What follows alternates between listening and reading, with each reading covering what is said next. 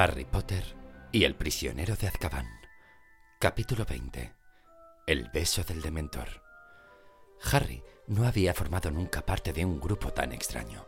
Croxas bajaba las escaleras en cabeza de la comitiva. Lupin, Pettigrew y Ron lo seguían, como si participaran en una carrera. Detrás iba el profesor Snape, flotando de manera fantasmal, tocando cada peldaño con los dedos de los pies y sostenido en el aire por su propia varita, con la que Sirius le apuntaba. Harry y Hermione cerraban la marcha. Fue difícil volver a entrar en el túnel.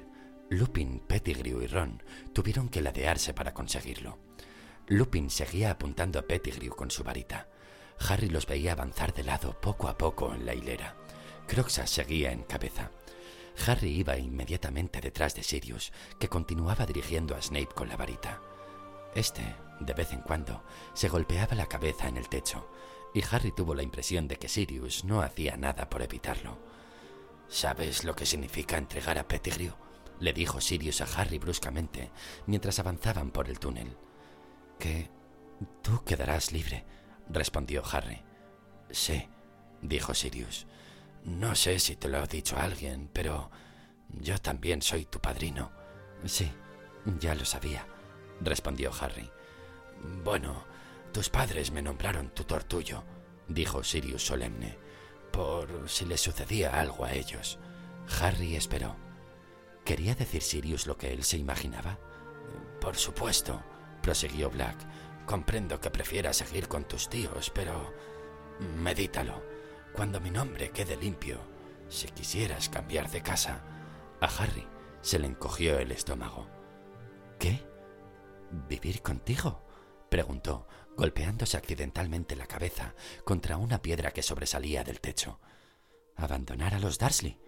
Claro, ya me imaginaba que no querrías, dijo inmediatamente Sirius. Lo comprendo. Solo pensaba que... Pero... ¿Qué dices? Exclamó Harry, con voz tan chirriante como la de Sirius. Por supuesto que quiero abandonar a los Darsley. ¿Tienes casa? ¿Cuándo me puedo mudar? Sirius se volvió hacia él. La cabeza de Snape rascó el techo, pero a Sirius no le importó. ¿Quieres? ¿Lo dices en serio? Sí, muy en serio. En el rostro dermacado de Sirius se dibujó la primera sonrisa auténtica que Harry había visto en él. La diferencia era asombrosa, como si una persona diez años más joven se perfilase bajo la máscara del consumido. Durante un momento se pudo reconocer en él al hombre que sonreía en la boda de los padres de Harry. No volvieron a hablar hasta que llegaron al final del túnel. Croxas salió el primero disparado. Evidentemente, había apretado con la zarpa el nudo del tronco, porque Lupin, Pettigrew y Ron salieron sin que se produjera ningún rumor de las ramas enfurecidas. Sirius hizo salir a Snape por el agujero y luego se detuvo para ceder el paso a Harry y Hermione. No quedó nadie dentro. Los terrenos estaban muy oscuros. La única luz venía de las ventanas distantes del castillo. Sin decir una palabra, emprendieron el camino. Pettigrew seguía jadeando y gimiendo de vez en cuando. A Harry le zumbaba la cabeza. Iba a dejar a los Darsley. Iría a vivir con Sirius Black, el mejor amigo de sus padres. Estaba aturdido. Cuando dijera a los Darsley que se iba a vivir con el presidiario que habían visto en la tele, un paso en falso, Peter, y dijo Lupin delante de ellos, amenazador, apuntando con la varita al pecho de Pettigrew. Atravesaron los terrenos del colegio en silencio, con pesadez. Las luces del castillo se dilataban poco a poco. Snape seguía inconsciente, fantasmalmente transportado por Sirius, la barbilla rebotándole en el pecho. Entonces una nube se desplazó. De repente aparecieron en el suelo unas sombras oscuras. La luz de la luna caía sobre el grupo. Snape tropezó con Lupin, Pettigrew y Ron, que se habían detenido de repente. Sirius se quedó inmóvil. Con un brazo indicó a Harry y Hermione que no avanzaran. Harry vio la silueta de Lupin. Se puso rígido y empezó a temblar. Dios mío, dijo Hermión con voz entrecortada. No se ha tomado la poción esta noche. Es peligroso. ¡Corred! gritó Sirius. ¡Corred! ¡Ya! Pero Harry no podía correr. Ron estaba encadenado a Pettigrew y a Lupin. Saltó hacia adelante, pero Sirius lo agarró por el pecho y lo echó hacia atrás. ¡Dejádmelo a mí! ¡Corred! Oyeron un terrible gruñido. La cabeza de Lupin se alargaba, igual que su cuerpo. Los hombros le sobresalían, el pelo le brotaba en el rostro y las manos, que se retorcían hasta convertirse en garras. A Croxas se le volvió a erizar el pelo. Retrocedió. Mientras el licántropo retrocedía abriendo y cerrando las fauces, Sirius desapareció del lado de Harry. Se había transformado. El perro grande como un oso saltó hacia adelante. Cuando el licántropo se liberó de las esposas que lo sujetaban, el perro lo atrapó por el cuello y lo arrastró hacia atrás, alejándolo de Ron y de Pettigrew. Estaban enzarzados, mandíbula con mandíbula, rasgándose el uno al otro con las zarpas. Harry se quedó como hipnotizado. Estaba demasiado atento a la batalla para darse cuenta de nada más. Fue el grito de Hermión lo que lo alertó. Pettigrew había saltado para coger la varita caída de Lupin. Ron, inestable a causa de la pierna vendada, se desplomó en el suelo. Se oyó un estallido, se vio un relámpago y Ron quedó inmóvil en la tierra. Otro estallido. Croxas saltó por el aire y volvió a caer al suelo. ¡Expelliarmus! exclamó Harry, apuntando a Pettigrew con su varita. La varita de Lupin salió volando y se perdió de vista. ¡Quédate donde estás! gritó Harry mientras corría. Demasiado tarde. Pettigrew también se había transformado. Harry vio su cola pelona azotar el antebrazo de Ron a través de las esposas y lo oyó huir a toda prisa por la hierba. Oyeron un aullido y un gruñido sordo. Al volverse, Harry vio al hombre lobo adentrándose en el bosque a la carrera. ¡Sirius! ¡Ha escapado! ¡Pettigrew se ha transformado! gritó Harry. Sirius sangraba. Tenía heridas en el hocico y en la espalda, pero al oír las palabras de Harry, volvió a salir velozmente y al cabo de un instante, el rumor de sus patas se perdió. Harry y Hermión se acercaron a prisa a Ron.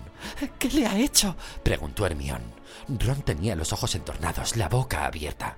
Estaba vivo. Oían su respiración, pero no parecía reconocerlos. No sé. Harry miró desesperado a su alrededor. Black y Lupin habían desaparecido. No había nadie cerca salvo Snape, que seguía flotando en el aire inconsciente. Será mejor que lo llevemos al castillo y se lo digamos a alguien, dijo Harry, apartándose el pelo de los ojos y tratando de pensar. Vamos. Oyeron un aullido que venía de la oscuridad. Un perro dolorido. Sirius, murmuró Harry, mirando hacia la negrura. Tuvo un momento de indecisión, pero no podían hacer nada por Ron en aquel momento, y a juzgar por sus gemidos, Black se hallaba en apuros. Harry echó a correr, seguido por Hermión. El aullido parecía proceder de los alrededores del lago.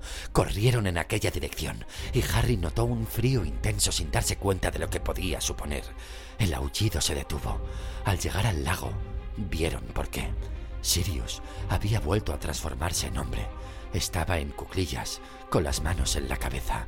¡No! gemía. ¡No, por favor! Y entonces los vio Harry. Eran los dementores, al menos cien, y se acercaban a ellos como una masa negra. Se dio la vuelta. Aquel frío ya conocido penetró en su interior y la niebla empezó a oscurecerle la visión. Por cada lado surgían de la oscuridad más y más dementores. Lo estaban rodeando. Hermión, piensa en algo alegre, gritó Harry levantando la varita y parpadeando con rapidez para aclararse la visión, sacudiendo la cabeza para alejar el débil grito que había empezado a oír por dentro. Voy a vivir con mi padrino. Voy a dejar a los Darsley. Se obligó a no pensar más que en Sirius y comenzó a repetir a gritos: ¡Especto patronum! ¡Especto patronum! Se estremeció, rodó por el suelo y se quedó inmóvil, pálido como la muerte. Todo saldrá bien. Me iré a vivir con él. ¡Especto patronum! ¡Ayúdame, Hermión! ¡Especto patronum! ¡Especto! susurró Hermión. ¡Especto! ¡Especto! Pero no era capaz. Los dementores se aproximaban y ya estaban a tres escasos metros de ellos. Formaban una sólida barrera en torno a Harry y Hermión y seguían acercándose. ¡Especto patronum! gritó Harry, intentando rechazar los gritos de sus oídos. ¡Especto patronum! Un delgado hilo de plata salió de su varita y bailoteó delante de él, como si fuera niebla. En ese instante, Harry notó que Hermión se desmayaba a su lado. Estaba solo completamente solo. Especto. Especto patronum. Harry sintió que sus rodillas golpeaban la hierba fría. La niebla le nublaba los ojos. Haciendo un enorme esfuerzo, intentó recordar. Sirius era inocente. Inocente.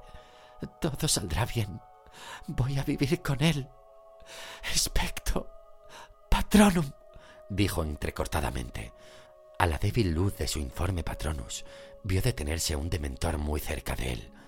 No podía atravesar la niebla plateada que Harry había hecho aparecer, pero sacaba por debajo de la capa una mano viscosa y pútrida. Hizo un ademán como para apartar al patronus. No, no, exclamó Harry entrecortadamente. Es inocente. Especto patronum. Sentía sus miradas y oía su ruidosa respiración como un viento demoníaco. El dementor más cercano parecía haberse fijado en él. Levantó sus dos manos putrefactas y se bajó la capucha. En el lugar de los ojos había una membrana escamosa y gris que se extendía por las cuencas, pero tenía boca, un agujero informe que aspiraba el aire con un estertor de muerte. Un terror de muerte se apoderó de Harry impidiéndole moverse y hablar. Su patronus tembló y desapareció. La niebla blanca lo cegaba. Tenía que luchar. Especto patronum. No podía ver. A lo lejos oyó un grito conocido. Especto patronum. Palpó en la niebla en busca de Sirius y encontró su brazo. No se lo llevarían, pero de repente un par de manos fuertes y frías rodearon el cuello de Harry. Lo obligaron a levantar el rostro. Sintió su aliento. Iban a eliminarlo primero a él. Sintió su aliento corrupto. Su madre le gritaba en los oídos. Sería lo último que oyera en la vida. Y entonces, a través de la niebla que lo ahogaba, le pareció ver una luz plateada que adquiría brillo. Se sintió caer de bruces en la hierba. Boca abajo, demasiado débil para moverse, sintiéndose mal y temblando, Harry abrió los ojos. Una luz cegadora iluminaba la hierba. Habían cesado los gritos. El frío se iba. Algo hacía retroceder a los dementores, algo que daba vueltas en torno a él, a Sirius y Hermión. Los estertores dejaban de oírse. Se iban. Volvía a hacer calor. Haciendo acopio de todas sus fuerzas, Harry levantó la cabeza unos centímetros y vio entre la luz a un animal que galopaba por el lago. Con la visión empañada por el sudor, Harry trató de distinguir de qué se trataba. Era brillante como un unicornio. Haciendo un esfuerzo por conservar el sentido, Harry lo vio detenerse al llegar a la otra orilla. Durante un instante vio también, junto al brillo, a alguien que daba la bienvenida al animal y levantaba la mano para acariciarlo. Alguien que le resultaba familiar, pero no podía ser. Harry no lo entendía. No podía pensar en nada. Sus últimas fuerzas lo abandonaron y al desmayarse dio con la cabeza en el suelo.